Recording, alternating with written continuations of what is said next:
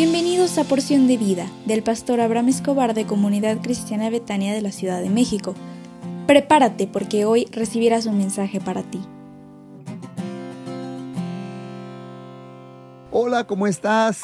Le damos gracias a Dios por este nuevo día que te permite vivir y agradecele con todo tu corazón por toda la bendición que ha depositado en ti.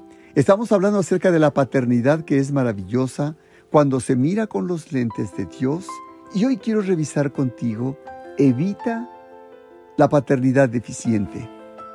Hace algunos meses, una madre me preguntó, ¿somos responsables los padres cuando mi hija adolescente se involucra en relaciones sexuales antes del matrimonio?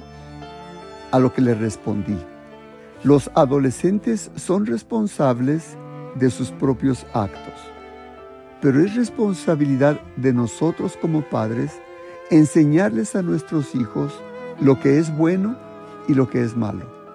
También nosotros somos instructores de nuestros hijos y debemos enseñarles a amar a Dios y las reglas que deben cuidar al relacionarse con personas y hablarles claramente de las cosas que no deben hacer. De lo contrario, lastimarán nuestro corazón. Los hijos deben saber que cada uno de ellos dará cuentas a Dios de lo que hagan con su vida íntima. Dice Romanos 14:12, de manera que cada uno de nosotros dará a Dios cuenta de sí. Los padres deben abrir grandes sus oídos y sus ojos porque frecuentemente vemos a padres que tienen una influencia negativa sobre sus hijos. La madre que no es ejemplo positivo para sus hijas. La que les da píldoras anticonceptivas a sus hijas para que no se embaracen. El padre que no es cariñoso y deja a sus hijas anhelando el afecto masculino. En otros casos, el padre ausente en el hogar. O los padres que permiten que sus hijos tengan novio desde antes de los 18 años o les permiten llegar a casa a altas horas de la noche. La mujer de mi ejemplo inicial de días anteriores les permitía a sus hijos ir a fiestas, pero eso sí, estaban obligados a llegar a casa antes de las 12 de la noche. Imagínate los hijos solitos hasta las 12 de la noche.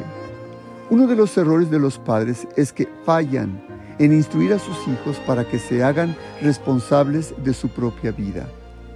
Pero el error más frecuente que veo en este tiempo es cuando los padres se insultan, se rechazan, dan mal testimonio delante de sus hijos y lo peor, los involucran en sus propios problemas.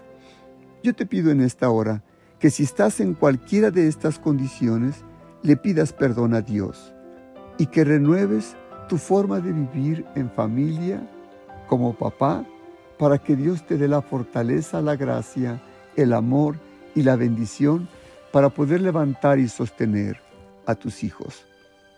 ¿Me aceptarías orar por ti? Cierra tus ojos si eres papá. Padre, yo te pido que en esta hora vengas a tocar el corazón de papá. Y papá, si estás en esta condición, repite después de mí. Repítelo, por favor. Y di, yo soy esta persona que fue descrita en esta mañana y me arrepiento de todos mis errores. Señor, toca mi mente y mi corazón. Padre, entra dentro de mí y renueva todo lo que hay para que sea capaz de amar a mis hijos y llevarles por el camino de bien te lo suplico esto en el amor del Señor Jesús. Amén. Dios te bendiga y que tengas un hermoso día. Así que levántate porque Dios está contigo. Bye.